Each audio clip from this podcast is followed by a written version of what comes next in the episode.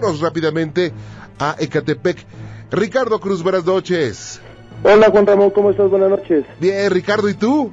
Muy bien, gusto en saludarte y, pues muy contento porque salió mi llamada. Igualmente, Ricardo, estoy a tus órdenes. Muchas gracias por estar con nosotros. Gracias. Este, pues mira, contarte un relato muy pequeño. Ajá. Este, algo muy muy impresionante, ¿no? Que yo creo que ya se ha escuchado este muchas veces. Este, a mí a mí no me pasó, te voy a ser sincero, a mí no me pasó. Le pasó a un amigo de aquí de la zona precisamente. Sí. Él vive en Plaza Aragón. Ok. Entonces, este, en una ocasión él venía en la carretera de Querétaro Sí. hacia México, obviamente. Ajá. Y digo, sí me contó el kilómetro y todo, pero la verdad no lo recuerdo. Este, se encontró a una chica eh, orillada en la carretera eh, con su coche descompuesto, el cofre abierto y pidiendo ride. Sí. Entonces, este, mi amigo, pues obviamente, este, siendo hombre, pues le hizo la, la parada para auxiliarla. Era de noche, ¿verdad? Eh, sí, más bien tarde noche, yo creo que entre siete y media y ocho. Ok. y entre siete y media y, y- y ocho. Entonces, este, este amigo le hizo la parada a esta chica, eh, platicaron y todo. Finalmente la subió al vehículo porque pues el coche ya no servía, eh, no tenía seguro, nada de eso. Entonces, este, pues ya platicaron en el cómo te llamas, dónde vives, todo. Le dijo que si la podía dejar aquí en cualquier caseta, ¿no? Ajá. para poder ella estar más tranquila y, y, este y, y estar auxiliada. Ajá. Pues total que eh, ellos dijeron que vivían muy cerquita, la chica vivía en Bosques de Aragón Sí. y mi amigo vivía en Bosques de Aragón, en Plaza Aragón, perdón. Muy cerca, ¿no? Muy cerquita, sí, muy cerquita. Nada más que mi amigo eh, le dijo a la chica, mira, ¿sabes qué? No es mala onda, yo ya le dije a mi esposa, ya le hablé por teléfono, le dije que, que yo ya iba para la casa, entonces pues si no tiene ningún inconveniente pasar primero por mi esposa y este, con todo gusto vamos y te dejamos a tu casa. Oh, sí, claro, que no sé qué, pues ya venía platicando todo el camino. Pasaron por la esposa, obviamente este, la esposa pues le hizo ahí un pequeño teatrito porque pues le comentó que porque andaba recogiendo personas desconocidas, tú sabes, ¿no? Claro. No, y Entonces, sobre todo porque era mujer, ¿no? y, y sobre todo, exacto, por eso él también le dijo, sabes que voy por mi esposa, ¿no? Para que no vaya a pensar mal. sí. Entonces, este, pues este amigo eh, pasó por su esposa, eh, se fueron los tres a Bosques de Aragón a dejar a esta chica. La chica se baja y les dice, yo aquí vivo, Es- ¿me esperan tantito? Sí, claro. Entra, este, la chica se baja del coche, perdón, se baja del auto, abre la puerta y se mete a Sí. su casa. Entonces, 5 o 10 minutos y pues nada, ¿no? Apagaron el coche, 15, 20 minutos y le dice, oye, ¿no se le habrá olvidado o algo? Pues obviamente ellos sí, se imaginaron que a lo mejor les iba a dar algo de, de agradecimiento, no sé, algo para la gasolina, no sé, algo, ¿no? Muy sencillo. O cuando vos iba a salir a despedir, ¿no? Y a dar las Exacto, gracias. exacto. Entonces, este, le dice mi amigo, ¿sabes qué? Este, vamos a bajarnos y a preguntar, ¿no? Ajá. Entonces se bajan del vehículo y este, tocan la puerta y sale un señor. Señor, buenas noches, este, mire, acabo de venir a dejar una muchacha de tal nombre, no sé qué. Y dice, ¿quién es usted? Mire, se presentó y todo. Entonces, este, eh, le dice, es mi hija, dice, y tiene tres meses de muerta. Vaya. Entonces, obviamente, pues mi amigo reaccionó de una forma, pues, eh, no muy grata, ¿no? Y el señor, eh, muy amable, los, los dejó pasar a su casa. Este, mi amigo le comentó todo a detalle, le dijo, mire, es que ella es así, traía un vestido floreado, largo, tal, tal, tal. Y se la describió tal como era, dice, sí, dice, efectivamente, dice, es mi, es mi hija, dice, tiene tres meses de muerta. Y este, y, ahí ya la verdad, yo ya no le entendí muy bien a mi amigo como me platicó, pero resulta, por lo que yo le entendí, que venía un camión de redilas, de esos que van a la central de abasto, eh, entonces este, ellos fueron los que la auxiliaron, la subieron al camión, la violaron, la mataron y la aventaron ahí en la carretera. Entonces, obviamente, mi amigo pues se quedó muy impresionado pues, por, por lo que había sucedido, ¿no? Subir a un a un ente, a un, a un espíritu, a su vehículo cuando finalmente lo vio normal como cualquier persona. Claro, y además lo vio la esposa, o sea, Lo, sí, exacto. No fue Venían una platicando todos. ¿no? Los tres. qué cosa. Él con ella todo el camino en la carretera. Y el señor muy amable le dijo, este, pues mire, joven, este, pues lo único que me queda es agradecerle, ¿no? Porque mi hija de alguna forma quería llegar a su casa y usted me hizo el favor de traérmela. Entonces, este, pues yo ya estoy muy a gusto porque mi hija ya está en casa. Vaya. ¿Cómo ves, Juan Ramón? No, pues está, está fuerte, pero ¿esto cuándo ocurrió? Híjole, ha de tener unos siete años, yo creo. Pero nunca lo van a olvidar, ¿eh? No, por supuesto que no. Digo, y con Digo, eso... Ajá, Y a dime. mí que me, y a mí que, que no me pasó, pues digo, se me quedó la verdad muy grabado, ¿no? Claro. Muy muy grabado. A mí a mí francamente yo sí soy un poco miedoso, pero ¿qué crees que nunca nunca me han asustado? Ajá. He buscado la, la forma así como que como que de ver a alguien, ¿no? O tener ese tipo de experiencia Sí. y hasta ahorita que yo que este a- al menos yo no me he enterado este qué crees que que no a mí no nunca me han asustado ¿Sabes qué, Ricardo? Tú eres un candidato perfecto porque próximamente, el mes próximo, vamos a estar eh, yendo con algunos amigos del auditorio a Ajá. lugares donde espantan. Ah perfecto Entonces, esto es como terror extremo. perfecto Y pues, Ah, yo yo encantado eh ¿sí vas? no por, pero por supuesto Órale, ya está. Es más, de una vez te Ya dejamos por- apuntado, como dicen, ¿no? Ricardo. Ya por lo menos en bola ya no se siente no Se siente Se menos siente el menos miedo. no Pero Digo, sabes si que... tú me mandas solo a un panteón o algo, o a un lugar donde espantan, Ah. juro, no me meto. Pero sí iría a lo mejor de día a inspeccionar el lugar y ver y, y conocer la zona. Ya sabes que de día es como que Sí. alcanzas a ver más cosas, ¿no? Y de noche todos los gatos son pardos, ¿no? No, imagínate. Oye, te quiero preguntar algo rápidamente. Ok, claro. Este, fíjate, no sé si tú has escuchado el Ajá. caso este de, de, de la casa de, de la tía Toña. Sí, como no, yo estuve ahí.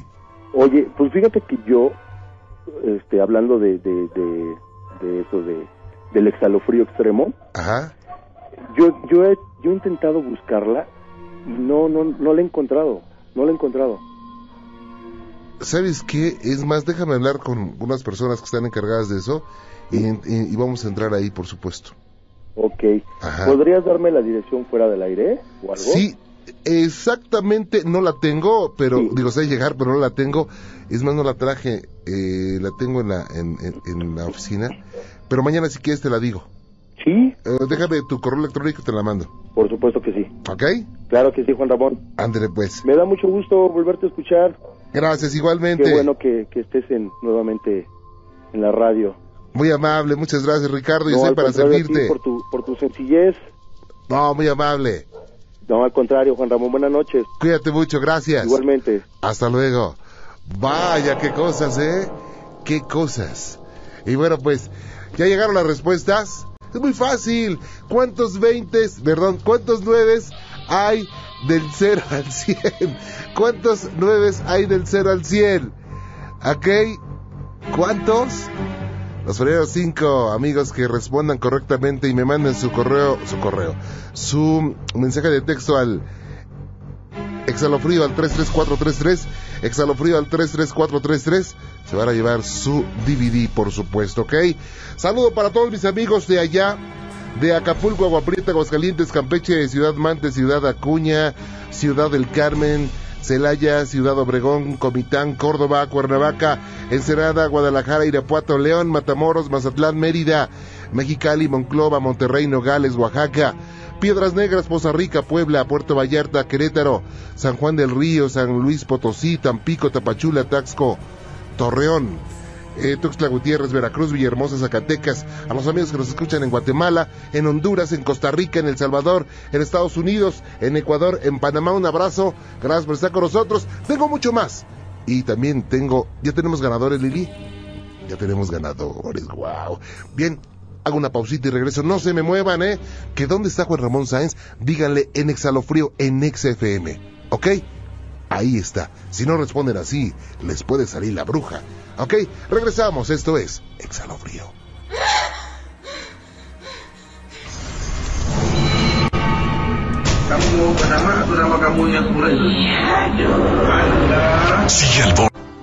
Vamos a platicar hoy acerca de milagros, acerca de ángeles. Y me da mucho gusto tener en esta cabina a dos grandes amigos. Ustedes los conocen perfectamente.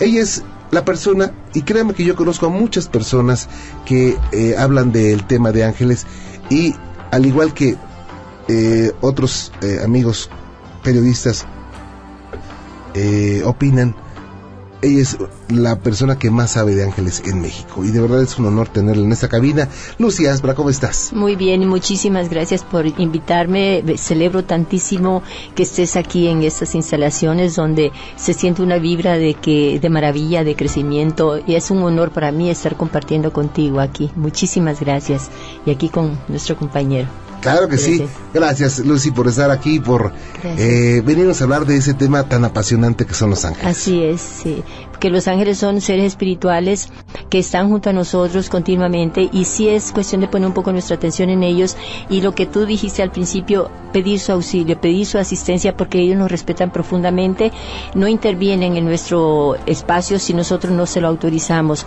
Necesitamos tener un espacio perfecto de luz para para que ellos puedan compartir, eh, pero como eso no siempre se da, necesitamos nosotros abrir esa barrera energética que nos rodea por medio de la petición, pedirle ángel de mi guarda, mi dulce compañía, no me desampares ni de noche ni de día, o con nuestras propias palabras, ángel mío, ayúdame, ángel mío, eh, por favor, cúbreme con tu manto de protección. Y la verdad es que cuando empezamos a acercarnos a los ángeles, así con formas eh, sencillas, eh, cualquier situación que es apremiante, podemos estar ante un peligro inminente y si pedimos la asistencia de los ángeles es sorprendente la forma en que ellos nos cubren con protección. hay muchísimos casos reportados de personas que ante un peligro así eh, inmediatamente pidieron la presencia de su ángel y llegaron uh, pasaron y no sucedió nada y con el tiempo supieron porque el delincuente o alguna así, persona que le iban a atacar decía bueno pues es que esa persona yo no la ataqué porque venía con escoltas o venía con perros unos perros grandotes y sí de ese tipo de ejemplos tenemos muchísimos y testimonios la verdad es que es impresionante. Hoy tuvimos que llenar una caja completa de testimonios y eso lo hacemos como cada mes de testimonios que nos van llegando ahí a la Casa de los Ángeles, de milagros, eh, eh, podríamos decir, de ángeles en la vida. Claro, y bueno, precisamente qué bueno que mencionan los testimonios porque también vamos a conocer testimonios reales, testimonios que nos ocurren a personas como usted o como yo, situaciones de milagro, que bueno, yo no sé por qué, no le hacemos tanto caso a esos fenómenos sobrenaturales de milagros.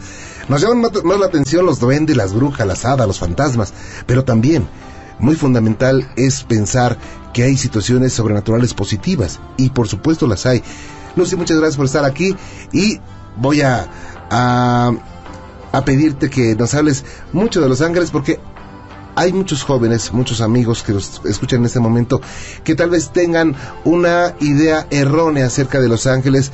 Eh, bueno, la mercadotecnia hoy en día eh, habla mucho de si tienes el ángel rosita te va a ir bien en el amor. Si tienes el ángel dorado te va a ir bien en el dinero. Sí o sea pero como si fuera una obligación. Vamos a hablar de todo esto claro que sí. en un momento más. Muchas gracias Lucy Aspra y bueno pues usted lo conoce también. Un médico un médico que bueno eh, se acercó al equipo algún día, hemos compartido tantas cosas, eh, digo, de amistad por supuesto, pero en situaciones sobrenaturales que dices, wow, en situaciones muy fuertes como posesiones y el, el doctor está en medio de el exorcista y el poseso revisándole el corazón y diciéndole, puedes continuar y nunca raja. doctor Alonso Senil, qué placer tenerlo en este programa. Oh, Juan Ramón, al contrario, es un orgullo y un placer siempre poder compartir con usted todo este tipo de temas que son de mucho interés, que nos reflejan eh, lo que es eh, la realidad del ser humano. Es muy importante ese tema que se va a tratar en este momento. Es muy bello, Juan Ramón, y yo eh, considero que la vida por sí misma, la vida es un don divino. La vida es por sí sola un milagro, Juan Ramón.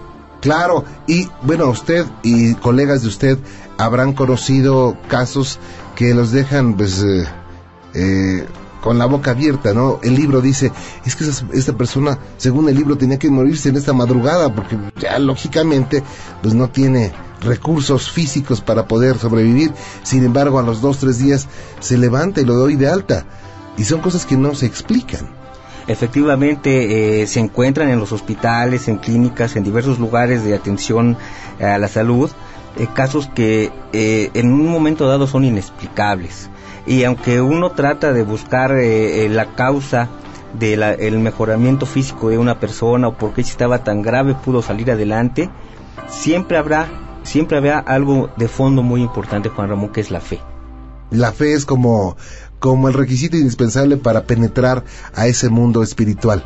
Eh, es, es muy, muy importante la fe, el deseo de querer sobrevivir, el deseo de seguir luchando por llevar a nuestra sociedad parte de nosotros mismos, porque yo quiero sentir esto, nosotros somos parte de Dios, entonces necesitamos de esa integridad física, de esa salud, para poder seguir llevando ese mensaje que Dios nos ha dado a todos nosotros. Claro.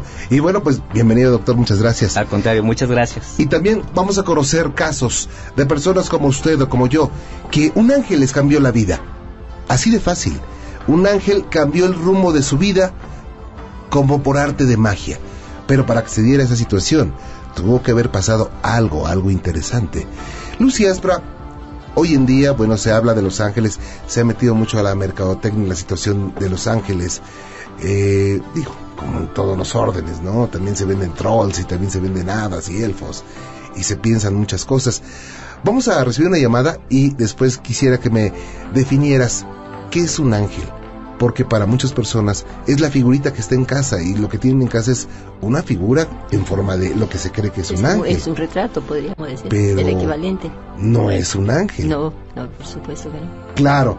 Gracias Lucy. Y bueno, pues tengo en la línea a Miguel Ramírez. Miguel, ¿cómo estás? Buenas noches, bienvenido. Buenas noches, gracias, buenas noches. Oye, bienvenido, gracias por estar con nosotros, Miguel. No, gracias a usted por la amabilidad de invitarme. Muy amable. Y bueno, hoy eh, estamos hablando de un tema muy especial, milagros.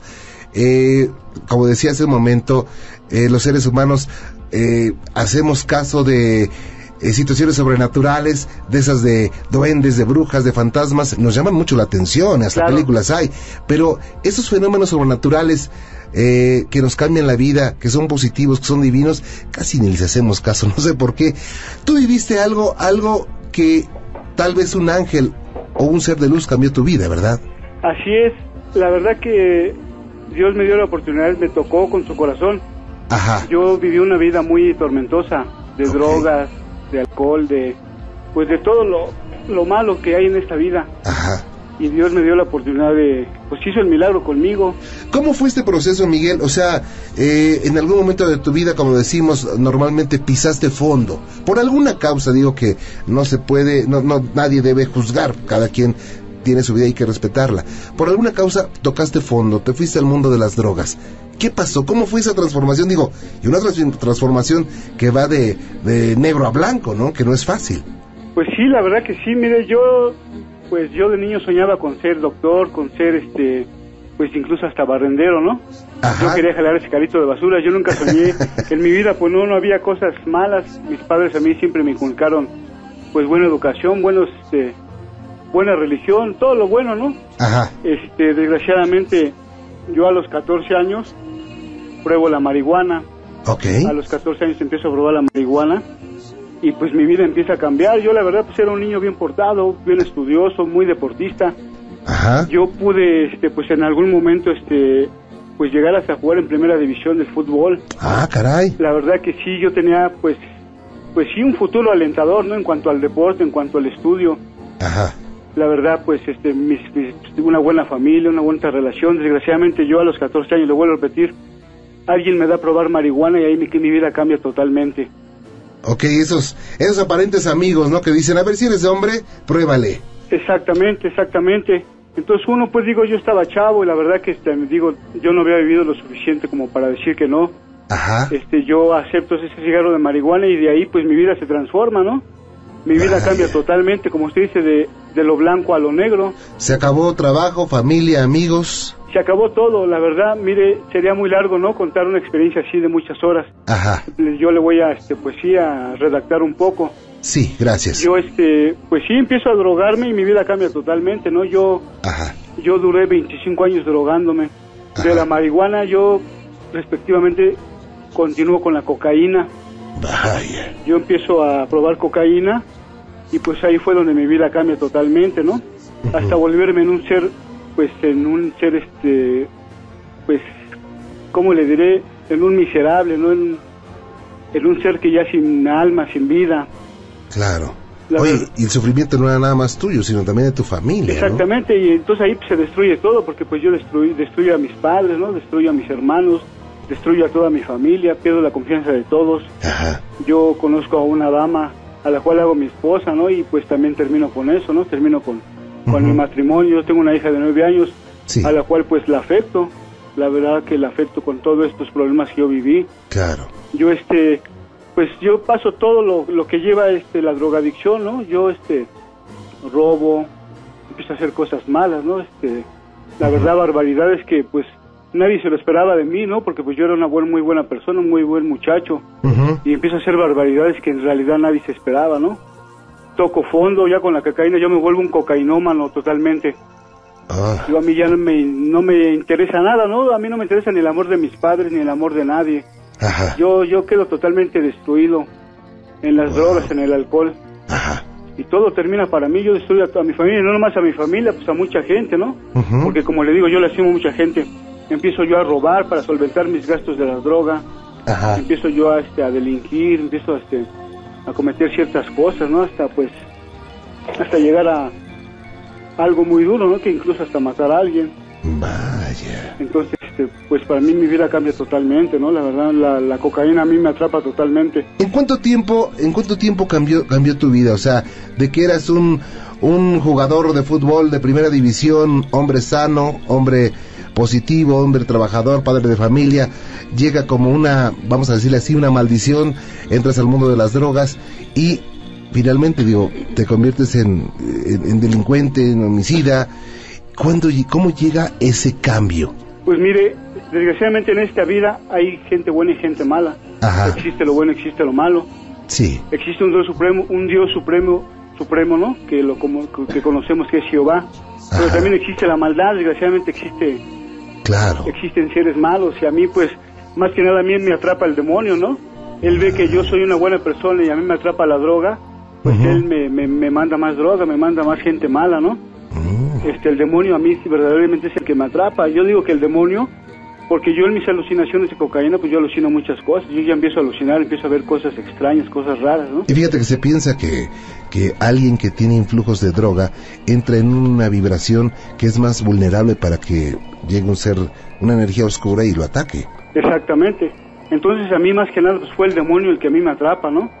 Fue el, el ser de oscuridad el que a mí me, me mete en sus redes, ¿no? Ajá, este y llega el momento que ya no puede salir, me tiene totalmente atrapado, yo ya no sé qué hacer, mi familia no sabe qué hacer, ajá, mis amigos que se convierten en pocos después de ser muchos, claro. se convierten en dos, tres, y gracias, pues digo gracias a Dios porque a pesar de eso mi familia no me abandona, mi familia siempre está junto a mí, mis padres, mis hermanos y esos pocos amigos, Lo más valioso de este mundo es la familia, no cabe duda. no cabe duda, sí, la verdad que sí, entonces pues gracias a Dios este hay un milagro, ¿no? Porque yo este a mí me hablan de Jesús, me hablan de Dios, Yo ya había este pues experimentado todo en hospitales, en anexos, ¿no? Eh, recibiendo golpes, recibiendo maltratos, recibiendo humillaciones, ¿no? Pero para ese momento tú no tenías el menor deseo de salir de donde andabas. Más que nada no es que no, no tuviera yo el deseo, sino que no yo podía. Yo ya estaba atrapado totalmente. Ah, ok. Yo O sea, ni te interesaba salir. No me interesaba, mi vida era la droga. A mí no me importaban las lágrimas de mis padres, no me importaba Oye, qué de difícil. mis hermanos. O sea, lo que estás diciendo es muy fuerte. O sea, si no te importaba las lágrimas de tus padres ni el sufrimiento, digo, ya no te importaba nada en esta vida, Nada, nada, a mí no me importaba nada, la verdad, sinceramente, yo nomás vivía para drogarme. Entonces, por eso yo le digo, yo empiezo a delinquir. Yo, gracias a Dios, yo a mí me gustaba mucho el deporte. ¿no? Ajá, Pues digo, mi papá no era rico, pero pues, gracias a Dios, él siempre fue una persona trabajadora, claro. que siempre nos dio lo- a- sus posibilidades, lo que tenía a su alcance. Ajá. A mí no me hacía falta nada, desgraciadamente. pero pues ellos se dan cuenta que yo me empiezo a drogar y pues lógicamente ya no me dan dinero. Yo el, el fútbol a mí me empiezan a, a hacer a un lado porque pues, se dan cuenta que pues yo soy un drogadicto y a mí me empiezan a hacer a un lado en el fútbol. Ya nomás iba yo por 200, 300 pesos a la semana, pero era nomás para drogarme. Yo ya, O sea, en realidad a mí ya ni el fútbol que era mi vida, ya también yo lo tomaba ya nomás como una salida para drogarme, ya no. te hacían a un lado en el fútbol y yo creo que en todos lados, ¿no? Eras como, como un ser que pues nadie quería convivir con él, ¿no? Sí, porque incluso aquí en, en donde yo vivo, pues toda la gente a mí yo era apreciado, porque yo era una buena persona, porque toda Ah. mi familia, la verdad, hemos sido buenas gentes.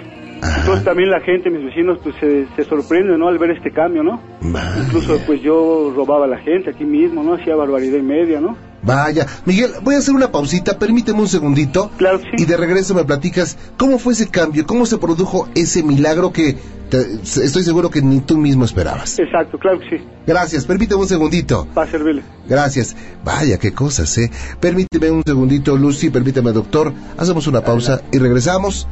Hoy es un programa especial. Vamos, estamos hablando de situaciones sobrenaturales, pero no que espantan. Situaciones divinas, milagros, ángeles. No se vaya. Soy Juan Ramón Sáez. Regreso. Toma un respiro y escríbenos a exhalofrío.exafm.com.mx. Queremos saber tu historia. Después de la pausa continúa. Exhalofrío con Juan Ramón Sáenz. Como quieras. Ponte Exa. El suspenso está de regreso. Manda un mensaje con la palabra exhalofrío al 33433 y atrévete a contar tu historia. Como quieras. Ponte Exa. Qué bueno que sigue con nosotros, síguenos llamando, muchas gracias, síguenos marcando, eh, tenemos contacto directo con ustedes, por supuesto, márquenos 5166-3666, 5166-3666, si me escuchan en la Ciudad de México, si me escuchan en eh, cualquier parte de la República Mexicana, háganlo al 01800-356-4336, 01800-356-4336, 01800-356-4336. Si quieren hacer contacto conmigo, háganlo a exhalofrío.exafm.com.mx. Estamos en contacto, por supuesto. Si me escuchan en cualquiera de los ocho países a, los que llegamos, eh, escríbanme un correo electrónico, pónganme su número- telefónico y les marcamos, ¿verdad, Lili? Así de fácil les marcamos. Regresamos con Miguel. Miguel, gracias por esperarme. Así es que hasta ese momento tu vida había se había convertido en un total infierno. Eh, ¿Cuánto tiempo había eh, pasado de que probaste la droga hasta este momento que estabas ya en el fondo?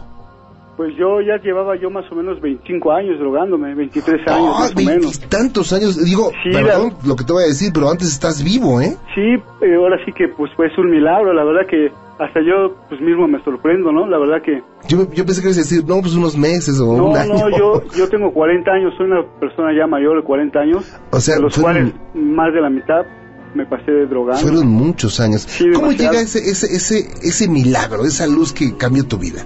Pues mire, pues más que nada pues la desesperación de mis de mi familia, le voy a repetir que nunca me abandonaron mis padres, Ajá. mis hermanos. Y te- pero también este llega un vecina, una vecina este de mi hermana Ajá. ella le comenta que hay un lugar donde pues yo puedo cambiar, ¿no? Porque ya habíamos buscado todo tipo de pues de búsqueda y no encontrábamos nada, le vuelvo a repetir anexos, hospitales, todo, entonces Ajá. nada, nada. Granjas. Granjas, sí, granjas. Yo, incluso de una donde pues fui golpeado severamente. Ujú. Este, me- esta persona le comenta a mi hermana, ya mi hermana me comenta a mí, y pues ahora sí que dije, pues es la última este, oportunidad que yo tengo, ¿no? Yo ya no había nada, ni ser humano, nada que me hiciera cambiar de, de forma de pensar. Ujú. Yo asisto a una, una- un, un evento semanal que es como un retiro, Ujú. Y ahí fue donde yo conozco a Dios, ¿no? Donde Dios me da la gran oportunidad, y algo muy importante, Dios me pone a mí a dos personas, ¿no? Que es, es el, el señor Javier y la señora Josefina. Son dos personas que a mí me cambian. Bueno, yo los veo como ángeles, ¿no? Yo los veo así como alguien que me mandó Dios, ¿no? ¿Y cómo? En, en mi camino. Y tú llegas a ese lugar, supongo que llegas sin, sin muchas ganas que digamos. No, yo llego casi muerto. Yo llego ya, este... Ah, ok. Yo caminaba por inercia. Yo ya mi vida ya... ya no era vida, no sé si me entienda.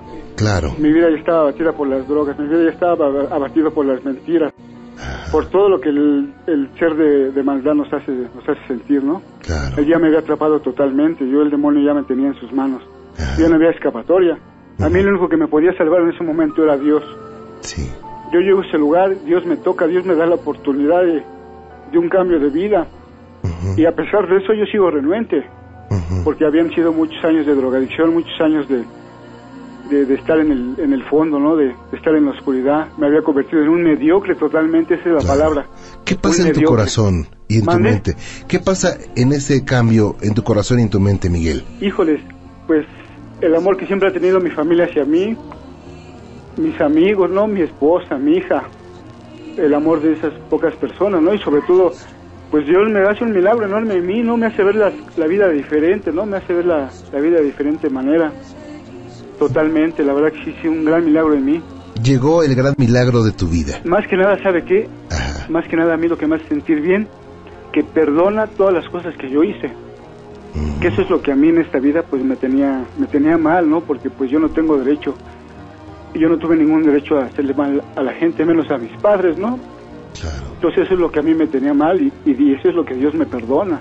Dios me perdona todo eso. Imagínese qué milagro, ¿no? Qué bondadoso es Dios, qué misericordioso es Dios que me perdona hasta haberle quitado la pedaria. Vaya, Miguel, pues un, un testimonio, una experiencia que obviamente eh, marcó tu vida para bien y qué bueno, qué fortuna. Hoy nos escuchan muchas personas que tal vez no crean ni en los milagros. ¿Qué les puedes decir si están pasando por alguna situación agobiante? Digo, no necesariamente una, una, una vida como la tuya, pero eh, están pasando por algún bache. ¿Qué les puedes recomendar? Tú que has vivido en carne propia un milagro. Pues que se acerquen a Dios. La verdad que muchas veces este, nosotros tenemos creencias a lo mejor de, pues, de raíces, ¿no? Que nos inculcaron pero en realidad aquí lo mejor es acercarse a Dios, que en realidad tengamos fe de que hay alguien que nos pueda ayudar, de que en realidad existe un Dios que nos que nos perdone y que nos puede salvar. Claro. Que en realidad se acerquen a Dios, que en realidad busquen ese milagro, pero con lo que lo busquen con toda su fe. Claro. que en realidad se acerquen a Él. Oye, con Miguel, todo el amor. No sabes cuánto aprecio que nos hayas comentado esto, digo, algo tan fuerte, tan íntimo, tan tuyo, pero digo, en este programa especial de Milagros ha sido de enorme eh, ayuda y ha sido una experiencia muy representativa de que esos milagros, de esas situaciones que llegan de un lugar divino, ocurren y nos puede ocurrir a cualquier persona. Claro que sí, la verdad que por eso Dios, Jesucristo murió en la cruz por nosotros, ¿no? Y pues también hay que agradecérselo y pues ser buenas personas, la verdad que, que nos da la oportunidad de cambiar, pues aceptarlo, ¿no? Y echarle ganas. Gracias, Miguel, que Dios te bendiga. No, Dios lo bendiga a usted, muchas gracias por todo. Buenas noches, gracias. hasta luego, gracias. Hasta luego. Vaya, qué cosas. Qué fuerte, qué fuerte eh, historia. Un hombre que era pues, un futbolista profesional, hombre sano, hombre con, pues, eh, con disciplina en su vida, un hombre bueno, ¡fum! de repente cambia su vida, 25 años en la droga. Eh, digo, cometió delitos terribles y fue un, milagro cambio. O sea, es bien fácil decir un milagro cambió la vida de una persona que estaba en el fondo. Pero algo, tuvo que haber algo. Y yo creo, por lo que él me dijo, hay factores importantes. Ya lo había mencionado el doctor, fe y el amor. Es son como una combinación perfecta para que empiece a surgir un cambio en la vida. Así es. Sí, realmente cuando nosotros um, tenemos fe, como decía el doctor, y lo que tú acabas de mencionar, empieza empezamos a tener como que comprobación de esa fe, como decía San Agustín. O sea que es bien importante que empecemos a tener la, fe para que después nosotros podamos ver que realmente se puede, porque se puede comprobar, porque mucha gente dice, no, yo quiero que me enseñen las cosas y que aparezcan así con el mismo estado de conciencia en que estoy, pero realmente hay que elevar la conciencia, empezar a buscar el mundo espiritual, tener la seguridad, la certeza de que vamos a tener respuesta, y entonces empezamos a recibir todo ese tipo de milagros y señales de la presencia de estos seres divinos que están junto a nosotros. Eh, cuando una persona tiene podríamos decir, el beneficio de la oración de, de sus padres, de personas que están cercanas. Generalmente se dan muchas situaciones de esa naturaleza, que hay una caída dentro de pues un componente de la familia, en este caso puede ser el hijo, y después a, a través de la consistencia de lo que es la, la, el pensamiento noble, apoyando a esa persona, puede suceder esto aunque la persona esté en lo más profundo de la droga o de cualquier circunstancia, cualquier delito o cualquier, eh, podríamos decir, en cualquier estado de conciencia en que esté. Cuando real, la oración es bien importante, es Claro. importantísimo y no necesariamente tienen que ser las, a las oraciones que ya están escritas, la oración es hablar con La que sale del alma. La que sale del alma, así es con nuestras propias palabras, decir, Dios mío, por favor, protege a mi hijo, por favor, envíale la luz para que pueda encontrar ese camino que le toca para poder salir de ese bache en que está ahorita metido. Pero con eso estás decretando y enviando vibración positiva a esa persona, un deseo positivo. Así es, y se rodea de cierta luz y poco a poco va despertando su conciencia y abre él mismo la puerta para que puedan surgir los milagros, como dices, para que puedan actuar los ángeles en su vida. Pero sí es muy importante la oración y por eso nosotros siempre decimos, nunca hay que a- abandonar a nuestros seres queridos, nunca dejar de... Mucha gente dice, no, bueno, siempre cuando estaba chiquito yo rezaba todo el tiempo, cubría con luz celestial a, mi- a mi hijo, pero siempre, siempre, siempre hay que orar por nuestros seres queridos. De veras que se necesita continuamente. Además, nosotros nos benefici- beneficiamos porque producimos una luz tan maravillosa a la hora de orar, a la hora de, de compartir, de hablar con estos seres maravillosos que habitan el mundo espiritual, que nosotros nos rodeamos de un aura de esplendor que también nos protege. Entonces es un beneficio, ¿verdad? así podríamos decir de la ley del boomerang que va y viene. Ahí viene. Sí, Lucy, entonces, perdón, eh, dice, yo tengo un ángel que me lo vendieron y que era muy milagroso y espero de él muchas cosas. ¿Las debo de esperar? Dice Angélica Rodríguez de Cancún. Sí, bueno, realmente nosotros sí promovemos las figuras de los ángeles porque son recordatorios de, los, de estos seres divinos. De hecho, mi casa está llena, toda la decoración de mi casa son ángeles. Y yo cuando a veces vengo a, a muy afligida y, y- o, o alterada, estresada, y abro la puerta de mi casa y veo a San Miguel Arcángel, veo a San Rafael, entonces em- empiezo, ay San Miguel, de veras que fue un día duro, pero yo sé que tú me vas a tranquilizar. Ajá. A San Rafael, y digo, ay, qué lindo que estás aquí bendiciendo mi hogar. San Miguel Arcángel, yo le llamo el comandante en jefe de todos los ángeles. y así es, ¿verdad? Entonces, Sí. sí. fíjate que luego dicen muchas personas y uno, eh, las personas que usan el péndulo y las varillas pueden también, de hecho hasta ya hay aparatos Geiger y eso para poder medir las vibraciones. Ah. Cuando una persona tiene una figura angelical eh, y está trabajando de forma respetuosa con esa figura, eh, la verdad es que se convierte como en un centro de bendiciones y sí produce los milagros que uno puede esperar. Porque eh, al probar ahí cómo, qué vibración tiene, es sorprendente. Claro. Es igual que el agua bendita. Yo lo hago con el agua bendita. Primero pruebo el lugar a ver cómo está. Y si está contaminado, después pongo el agua bendita y es sorprendente que en ese mismo instante se eleva la vibración. Entonces, eh, las figuras eh, celestiales son recordatorios. O sea, en sí no es el ángel, pero sí es, eh, Es puede convertirse en una pieza. Una cosa muy curiosa que yo quería comentar sobre eso precisamente. cuando se habla de imágenes, eh, se hizo una prueba con unas en una imprenta cuando estaban imprimiendo eh, unas ah, láminas del Señor de la Misericordia. Entonces, al medir la vibración, estaban sorprendidos de ver que había salido esas láminas salían con una vibración enorme y no era posible porque estaban en una imprenta donde todos pues hablaban con groserías y imprimían de muchas otras cosas. Probaron con muchas otras ah, figuras y todos tenían una vibración muy baja, pero la, la figura de, del Señor de la Misericordia tiene una, fi- una vibración elevada, porque ya se da per se, se dice por qué, porque la energía de amor de toda la gente que rodea esa figura se conjunta en cualquier imagen de esa naturaleza que existe en cualquier parte. Claro que al salir de la imprenta y lo ponemos en un lugar que para nosotros es un lugar sagrado, como un espacio donde nosotros estamos manejando una vibración más elevada, como en nuestro hogar o en un lugar de retiro donde nosotros nos ah, sentamos ahí para hablar eh, más en confianza con Dios, con nuestro ángel guardián, se eleva mucho más el- el- la vibración. Claro, es muy parecido a lo que pasa eh, en los restaurantes chinos. Yo creo que usted, usted que me escucha, eh, nunca ha visto un restaurante chino que quiebre. ¿Por qué? porque en la cultura china, cuando realizan su comida, eh, se frotan las manos impregnan buena energía. Entonces, eso es, eso es muy lógico. Es muy lógico que no pensamos nunca en eso, pero es lógico que cuando se elabora algo y se le impregna la energía positiva, obviamente va a llevar esa energía al lugar donde se, donde se ponga, ¿no? Sí. Eh, Lucy, ¿qué es un ángel así en forma breve? Sí, bueno, en forma breve, un ángel es un ser espiritual. Así como nosotros somos seres espirituales, la diferencia entre nosotros y los ángeles es que ellos no tienen un cuerpo físico.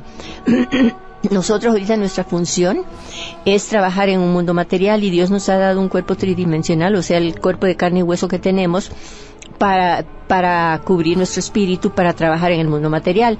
El espíritu es puro, no podría eh, trabajar directamente en ese mundo, entonces necesita recubrirse esas sustancias cada vez más espesas hasta llegar al mundo material. Entonces, cuando nosotros pensamos en los ángeles, los ángeles son igual que nosotros, nada más que no tienen ese cuerpo.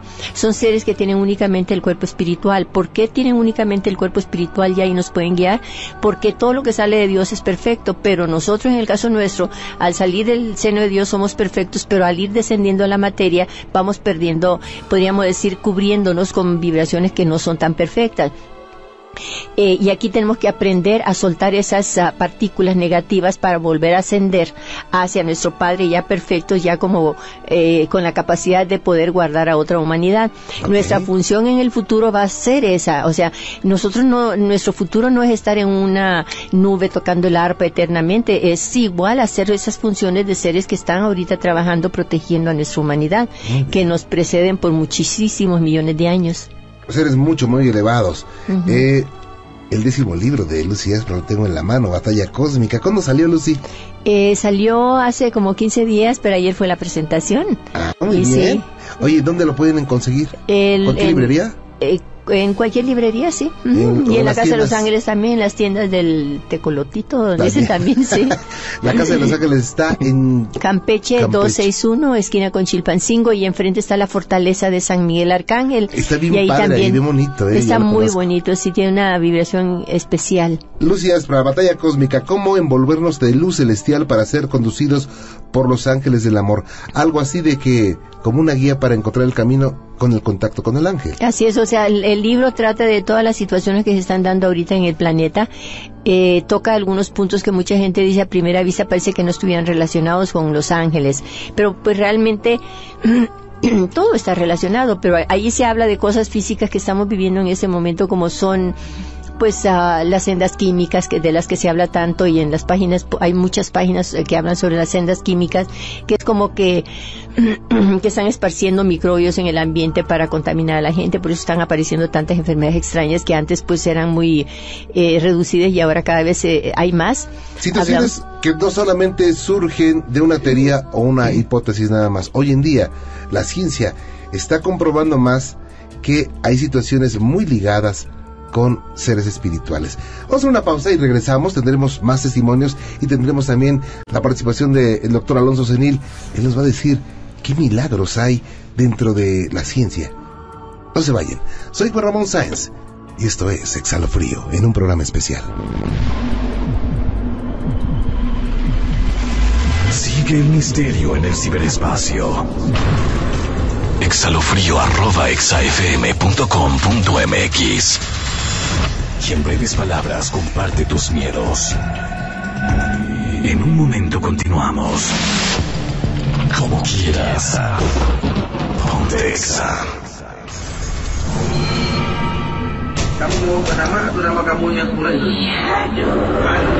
Sigue al borde del terror en Exhalo frío. Exhalo frío. Juan Ramón Sáenz sigue con un relato que te dejará frío. Como quieras. Ponte Exa. Qué bueno que siguen con nosotros, gracias. Gracias por estar con nosotros. Eh, han contacto a través del Facebook. Es Exhalofrío, XFM. Eh, por Twitter es Exhalofrío, ¿ok?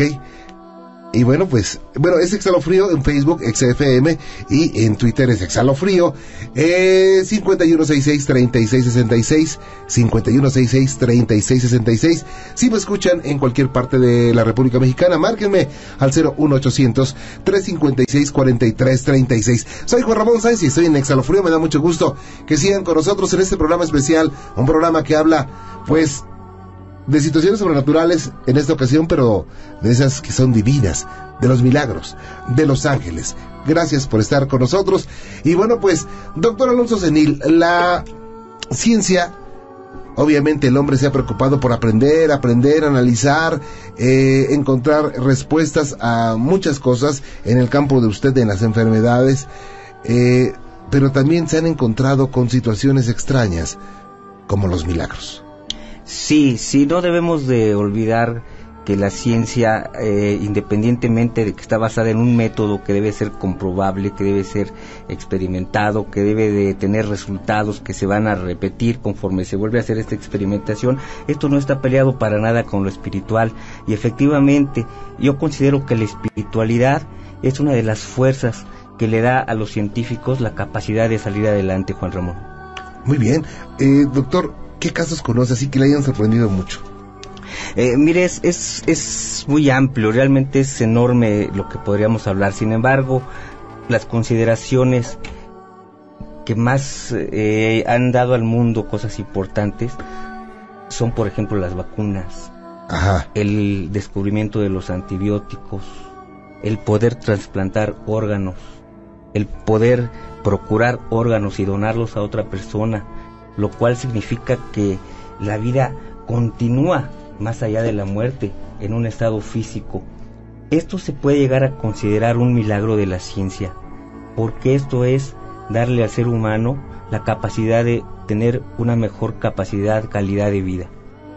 Bien, doctor, ¿usted ha conocido casos donde una persona está a punto de morir o, o no sé, que le diga, que usted no tiene remedio y hay una, es una enfermedad terminal o es una enfermedad que no hay curación y que surge un milagro? Eh, sí tuve la oportunidad de conocer a personas que tuvieron problemas principalmente relacionados con anestésicos, con anestésicos inhalatorios, que lesionaron gravemente el hígado de la persona eh, que estaba siendo intervenida y que son enfermedades de que prácticamente el 100% fallece. Es un daño, ese daño que me dice usted al hígado es irreversible. Eh, es eh, hasta donde se sabe, sí es irreversible y es muy drástico, muy rápido, se produce una necrosis hepática, se muere el hígado en cuestión de horas y la persona irremediablemente fallece. Y sin embargo, tengo la fortuna de conocer a una persona, a dos personas, Ajá. que tuvieron este problema de hepatitis por alotano que se llama, que está descrita dentro de los anales científicos y sin embargo sobrevivieron afortunadamente gracias a Dios. Doctor, usted como científico eh, afirma que existen los milagros. Eh, Yo quiero considerar que sí porque tengo fe, porque creo en Dios, creo en las cosas bonitas de este mundo. Yo creo que los milagros sí existen, aunque la ciencia aún todavía no tenga la capacidad para comprobarlos en una forma fehaciente. Hay mucho para aprender para el ser humano, ¿verdad? Por supuesto, todos los días hay algo que aprender, Juan Ramón. Doctor, y bueno, eh, usted, al ver este eh, hombre que tenía eh, lesionado su hígado, una lesión mortal, por supuesto, y sobrevivió, ¿qué pasó por su mente? ¿Se sintió como ser humano? Digo, no como médico, digo mi respeto para los médicos, ellos eh, pues, nos ayudan siempre y sin ellos no podríamos estar sanos, pero ¿usted se sintió como ser humano débil? No, no, al contrario, Juan Ramón, es, eh, es como un alimento espiritual que le llega a uno, no sé de dónde, pero le alimenta a uno, le lleva esa luz que decía Lucía hace un momentito, se llena uno de luz, Juan Ramón. Y realmente es placentero ver que una gente haya salido de una situación tan grave o tan delicada. Sus colegas que le decían, Eh, principalmente el asombro y, y el gusto de ver a una persona recuperada de una situación tan delicada. ¿y el enfermo qué decía? ¿El enfermo sabía que, que iba a fallecer? Eh, eh, sabía de la situación grave por la que estaba pasando. Eh, desgraciadamente, eh, durante un procedimiento anestésico, el paciente, por ejemplo, en este caso, estaba inconsciente. Las primeras horas eh, de, posteriores a la cirugía la anestesia, todavía no había un recuerdo adecuado de lo que estaba de lo que había pasado y de lo que estaba sucediendo. Esta persona me comentaba que veía que llegaban los compañeros a saludarla, la veían en forma triste, algunos llorando, y ella no se explicaba qué estaba pasando. Hasta después ya se enteró lo que había tenido. Y no lo podía creer, ¿no? No, no lo podía creer. Y estaba pues muy encantada con el, eh, con el saber que estaba viva. Y yo creo que más que nada el agradecimiento a Dios que le dio la oportunidad de volver a, a tener una oportunidad por delante. Oiga, ¿y los familiares? Ellos sí sabían que, el problema, yo creo que les dijeron, ¿sabe qué? Está, eh, su familiar tiene una afectación eh, grave en el hígado y es posible que, bueno, que lo más seguro es que fallezca. Sí, eh, todas las intervenciones quirúrgicas, como todo en la vida, llevan riesgos y el familiar y el paciente deben de estar enterados de estos riesgos. Esto es con el fin de que no surjan situaciones extramédicas de tipo legal que puedan implicar o situaciones de tipo culposo. Este, esta información la sabían, pero cuando se dan cuenta que esta persona sobrevive, ¿qué pasó con la familia? Eh, el momento es agradecimiento. Hay algo que surge aquí muy importante, Juan Ramón, y que decía Lucia hace un momentito, la oración. Cuando uno sabe que hay un problema severo con su familiar, lo primero que llega a la mente es orar por esa persona, pedirle a Dios por su salud y si no, que lo recoja sin sufrimiento. Porque al fin algún día todos vamos a fallecer, vamos a cambiar nuestro estado energético. Ojalá que sea dentro de mucho tiempo, ¿no? Esperemos ir si no se nos enoja el banco. el banco se nos enoja. Deudas y luego cómo pagamos. Entonces yo creo que surgen situaciones espirituales muy importantes que llevan esa buena vibración hacia el alma de las personas, hacia sus células. Y de ahí puede surgir esa recuperación que desgraciadamente científicamente todavía no hay elementos para poderlo comprobar, pero ahí están. Claro, es lo que decía el doctor oriental que hacía pruebas con una, una molécula de agua, ¿verdad? El doctor Masalve Emoto. Emoto, el doctor Emoto. Bien, ahorita vamos a darle un, un, toquecito al doctor Emoto porque no puede pasar desapercibido esta noche. ¿eh? Tengo la línea Gaby. Gaby, ¿cómo estás? Buenas noches. Hola, buenas noches. Bienvenida, gracias por estar con nosotros. Pues una noche especial, Gaby, como lo sabes. Es una noche donde pues estamos eh, eh, platicando de situaciones sobrenaturales, pero no de esas de duendes ni de brujas, sino situaciones divinas, situaciones que significan cosas positivas y donde obviamente existe la palabra milagro. No, gracias, ok. Tú has vivido algo así, ¿verdad? Este, sí, sí, sí, sí, la verdad es que sí. ¿Qué pasó, Gaby? Bueno, este, híjole, es un poquito largo. Ajá. Fíjate que todo empezó desde que yo tenía nueve años. Sí. Cuando yo tenía nueve años, este, mm, un tío me enseñó a fumar. Ese fue mi primer vicio. ¿A los siete años? Nueve. A los nueve años. Nueve años. Ajá, entonces, este, pues no vi en qué momento un, vicio me llevó a otro. A los este. nueve años empezaste a fumar por el tío, ¿y después? Y después, cuando cumplí como doce años, empecé a tomar. A tomar. Ajá, me empecé a juntar con, con gente, este, pues un poco más grande que yo, este, gente que, que estaba en las pandillas, todo ese tipo de, de, cosas, ¿no? Y una cosa me llevó a la otra. Y cuando me di cuenta, no nada más estaba fumando y tomando, sino inclusive empecé a, a consumir drogas, ¿no? Oh. Este, todo empezó desde que falleció mi hermano, el mayor. Ajá. Este, él, él fue, híjole, como que una pérdida bien grande para mí. Sí. Y, y sí, ¿no? En, todo momento, pues lo único que yo, yo buscaba era, pues, la salida fácil, ¿no? el, el quererme morir. ¿Pensaste suicidarte? Sí, sí lo llegué a pensar muchas veces, pero yo creo que para mí era más fácil que me mataran a, a suicidarme, ¿no? Vaya. ¿Para ese momento qué edad tenías? En ese momento tenía, cuando él falleció tenía yo 16. Uy, eres muy joven todavía, casi una niña. Sí, bastante. este, pero pero no, siempre y en todo momento hubo hubo gente, hubo yo, yo le llamo ángeles de Dios. Ángeles de Dios. Este, sí, que, que siempre estuvieron ahí respaldándome, ¿no? Gente que siempre me estuvo aconsejando cosas buenas, gente que, que en todo momento supo, supo darme la mano para no, para no caer. A los 16 años, pues una niña, una adolescente con situaciones ya muy fuertes, ¿qué pasaba en el- con tu familia? ¿Qué decía tu familia?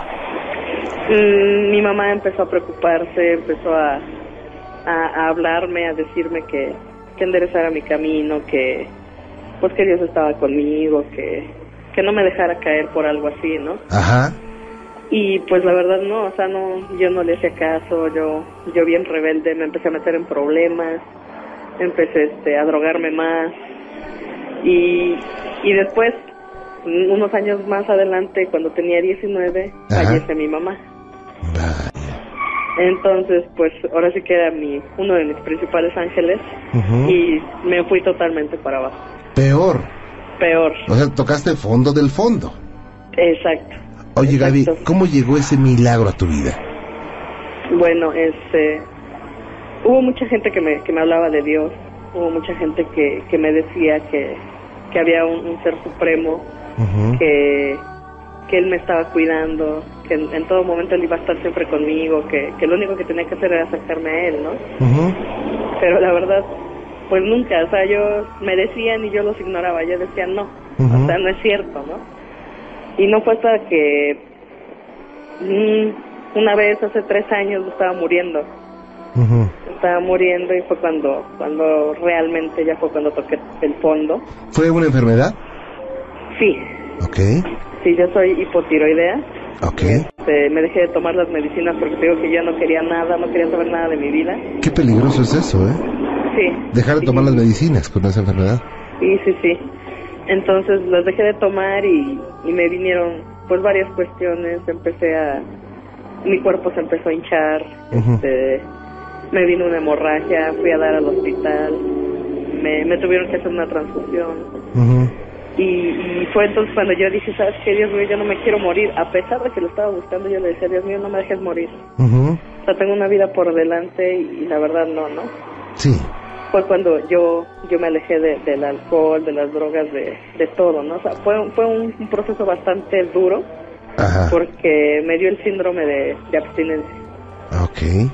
Este, era, híjole, eran, eran unos, un- unas peleas constantes conmigo misma de, de, de que no quería yo nada, ¿no? Este, nada, lo único que necesitaba mi cuerpo era la droga. La droga, el alcohol y... Pero siempre estuvo el, el respaldo de Dios En, en todo momento. Oye, Gaby, pues cambió tu vida de negro a blanco como por arte de magia. Es fácil Sí. decirlo, pero el sufrimiento fue grande para ti y para tu familia. Sí, bastante. Este, híjole, no, no tienes idea cómo, cómo yo llegaba a mi casa en, en un estado bastante mal.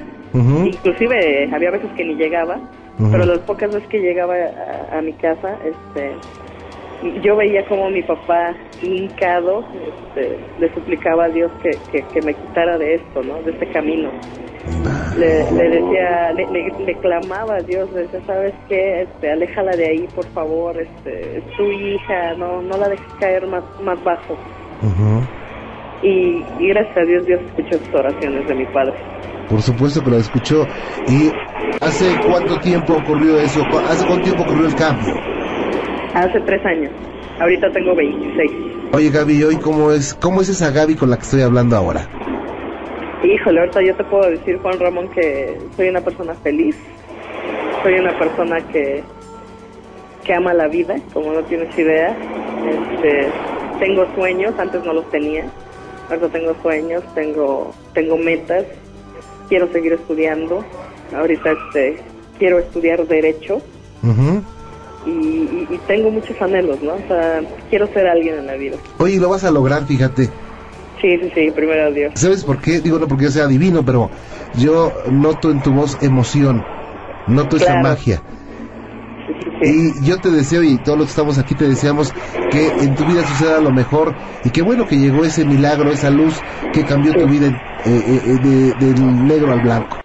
Sí, gracias. Gaby, cuídate mucho. ¿Qué es el, ¿Cuál es el mensaje de a los jóvenes que nos están escuchando en este momento? Bueno, pues yo los que les digo es que por muy grande que se vean las circunstancias, por muy grande que sean los problemas que ellos tienen, jamás se dejen guiar por eso, ¿no? Este, no se refugien en, amistades falsas, no se refugien en, el alcohol, en las drogas, porque no los va a llevar a ningún lugar. Y quien les ofrece eso no es su amigo. Exacto, no, no son amigos. Que Dios te bendiga, Gaby. Igualmente. Buenas noches, gracias. Bye. Hasta luego. Hasta luego. Gracias. Qué difíciles situaciones, digo. A los siete años el tío le, enseña a fumar, a los 12 ya le empieza a meter a otras sustancias, a tomar y después a, a otras sustancias. Qué terrible. Pero bueno, los milagros existen. Y yo sé que usted que me está escuchando, le habrá ocurrido algún milagro, no sé, de cualquier tipo. Hemos escuchado dos muy fuertes, pero seguramente a usted le ha ocurrido algo. Doctor Alonso Celí, le agradezco muchísimo que nos haya acompañado esta noche. Al contrario, muy amable, muy buenas noches a todos. Que Dios lo bendiga.